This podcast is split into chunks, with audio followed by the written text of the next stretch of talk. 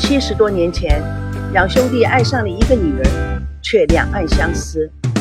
三十多年前，两个不顾一切结婚的男女，却害死了他们的父母。二零零九年，一对八零后的年轻人登记六次才成功，结婚七天就离婚，离婚后还不得不到台湾度蜜月。他们相约同房不同床，没想到在台湾，一个成了落水新娘，一个成了谋杀嫌疑犯。同时演变成三对青年男女的爱情争夺战。